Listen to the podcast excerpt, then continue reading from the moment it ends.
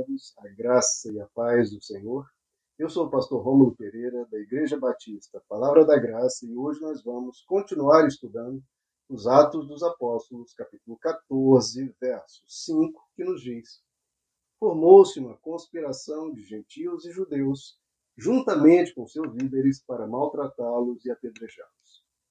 Queridos, estamos vendo aqui que os gentios, que são os não-judeus, e os judeus se unem para perseguir, maltratar e até mesmo a tentativa de apedrejar e levar à morte Paulo e Barnabé.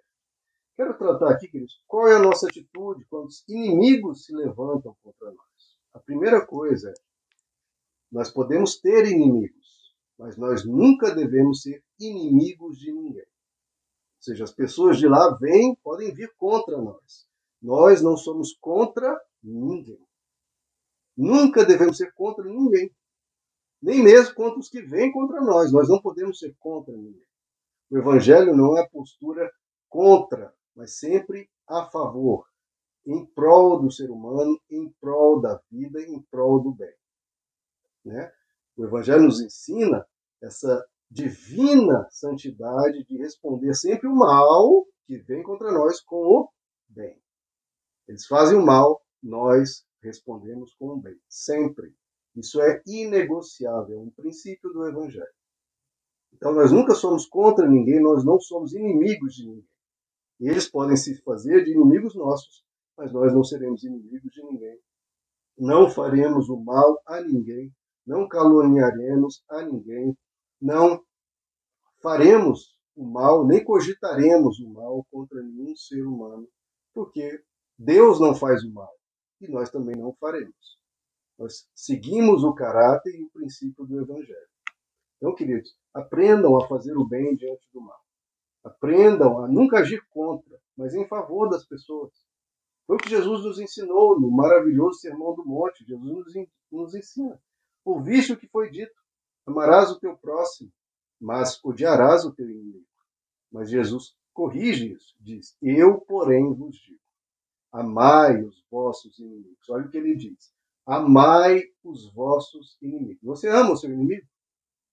Você ama o inimigo que te ataca? Até quem você considera, de novo, não é para você considerar ninguém inimigo, mas caso você tenha, né, nesse época de política, um inimigo político, você o ama, deveria. É o que Jesus, o Senhor Jesus, o Deus do universo, está dizendo. Amai os vossos inimigos. Amai.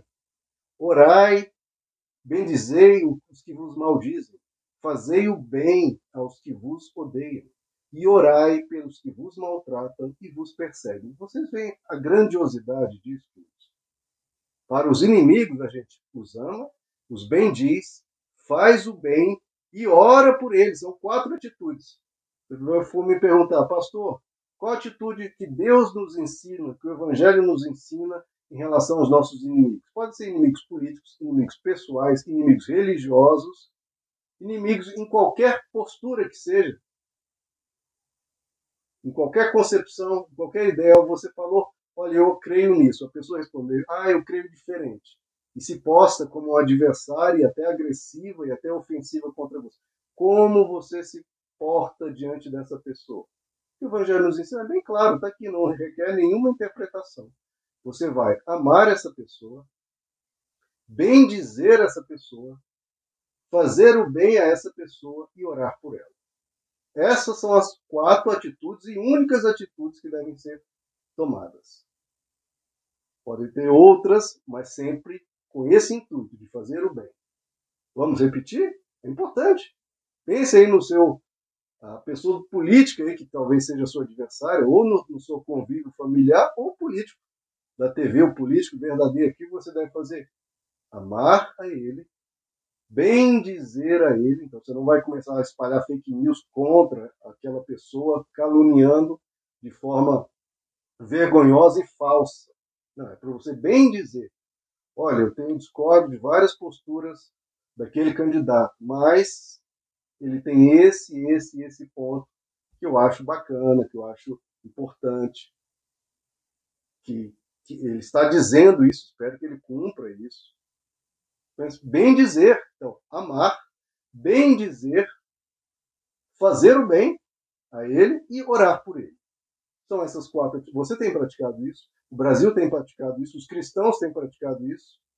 Isso é um ensino tão claro de Jesus que não está escondido em algum capítulo menor, ou que não, é no Sermão do Monte. E os cristãos não têm, têm se recusado a praticar isso. E o que Jesus continua, ele diz: para que, olha, se você praticar essas quatro coisas, seus inimigos políticos ou religiosos, inimigos, pessoas de outra religião, que muitas vezes podem te atacar, pessoas de outra religião que discordam de você, que você discorda dela, pessoas da Umbanda, do Candomblé, do Espiritismo, Testemunha de Jeová, que mais? Mormons, budistas, hinduístas, qualquer pessoa que vem e, infelizmente, pode ter uma. Muitos deles não, mas alguém pode ter uma postura mais é, ríspida com você. Qual é a sua postura? Acabamos de falar. Amar, bem dizer, fazer o bem e orar por ela. Para quê? Olha o que ele diz: para que vos torneis filho do vosso Pai celeste. É assim que você se torna filho do Pai. Não é decretando, ah, eu sou filho de Deus. Não. É filho de Deus? Então pratique essas quatro coisas em relação ao adversário, em relação ao inimigo, em relação a quem discorda de você. Pratique essas quatro coisas Jesus diz: para que vos torneis filhos do vosso Pai celestial. Porque ele, o Pai, faz nascer o sol só sobre os bons? Não, sobre os bons, sobre os maus. Faz vir a chuva sobre justos e sobre injustos.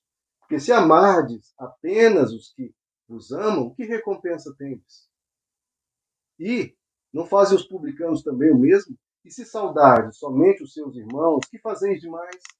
Não fazem os pagãos, os gentios também o mesmo?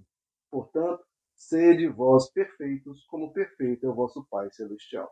Queridos, isso é um ensino essencial para a vida. Se nós queremos ser cristãos, isso é diferente. Isso é ser o diferente. Isso é ser luz do mundo e sal da terra. Onde há tanta agressividade, tanta discussão, tanta contenda, tanta agressividade e ofensas e, e discórdia. Nós temos essa pessoa, pessoas que podem até discordar. Discordar até de forma firme, mas a gente mantém essa atitude de amar, bem dizer, fazer o bem e orar.